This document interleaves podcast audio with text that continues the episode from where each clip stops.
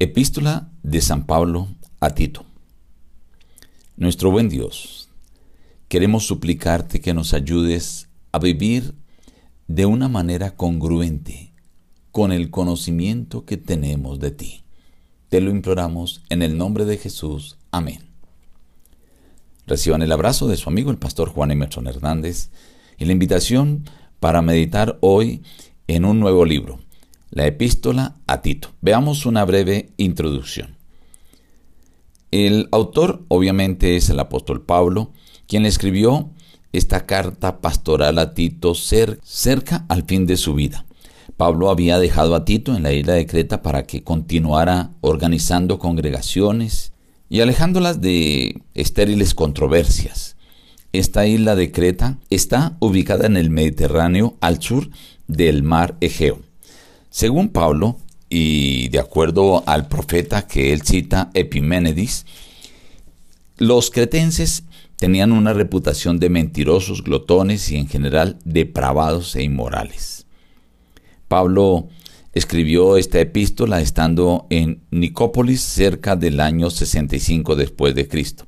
El mensaje principal de esta corta epístola es un consejo sobre la elección de ancianos y la manera de enfrentar las falsas doctrinas. También da instrucción que se le debe dar a los distintos grupos y deseaba que los cretenses tuvieran un buen concepto de los cristianos para que llegaran a aceptar el Evangelio. Aquí se destaca también la bienaventurada esperanza. Esto es para los que esperamos la segunda venida de Cristo. Veamos algunos apartes del capítulo 1. Pablo, siervo de Dios y apóstol de Jesucristo conforme a la fe, en la esperanza de la vida eterna, Dios, que no miente, prometió esta vida desde antes del principio de los siglos. A Tito, verdadero hijo en la común fe, Gracia, misericordia y paz de Dios Padre y del Señor Jesucristo nuestro Salvador. Por esta causa te dejé en Creta, para que corrigieras lo deficiente y establecieras ancianos en cada ciudad. El anciano debe ser irreprochable, marido de una sola mujer, y que tenga hijos creyentes que no estén acusados de disolución ni de rebeldía es necesario que el obispo sea irreprochable como administrador de Dios, no soberbio, no iracundo, no dado al vino, no amigo de contiendas, no codicioso de ganancias deshonestas, debe ser hospedador, amante de lo bueno, sobrio, justo, santo, dueño de sí mismo, retenedor de la palabra fiel tal como le ha sido enseñada, para que también pueda exhortar con sana enseñanza y convencer a los que contradicen.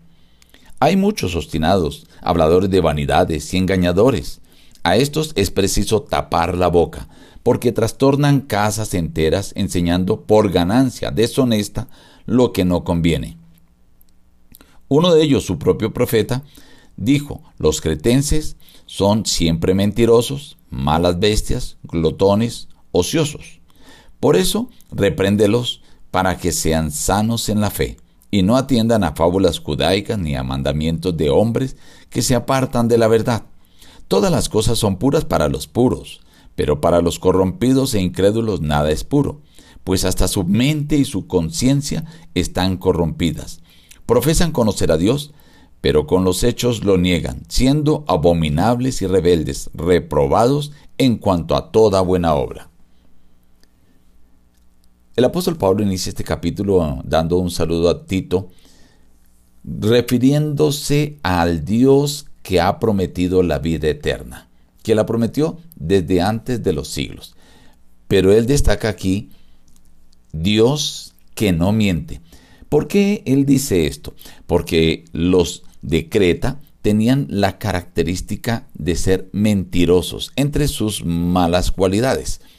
Dice Pablo a Tito, mire, yo te dejé para que tú encaminaras las congregaciones de forma correcta. Para esto, nombra a ancianos en cada ciudad. Debes escoger a personas que sean irreprochables, maridos de una sola mujer, que tenga a sus hijos andando en el cristianismo, porque si sus hijos no están en los caminos de Dios, ¿cómo puede enseñar a otros a andar en los caminos del Señor si no ha podido con sus mismos hijos?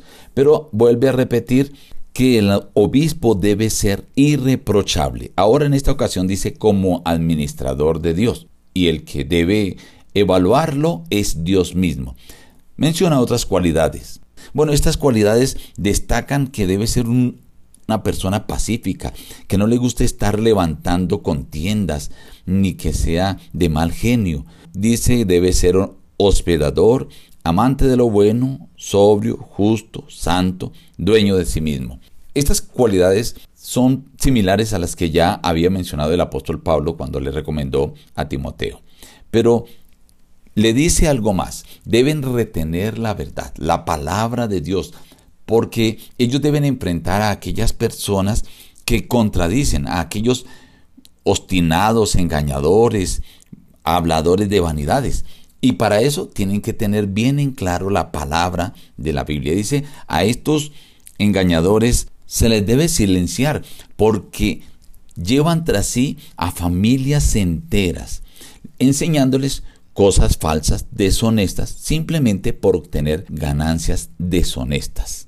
Y debido a las cualidades de los cretenses, el apóstol le dice a Tito, debes reprenderlos para que lleguen a ser sanos en la fe, para que no se dejen llevar por fábulas judaicas o por mandamientos de hombres, que lo que hacen es apartarlos de la verdad.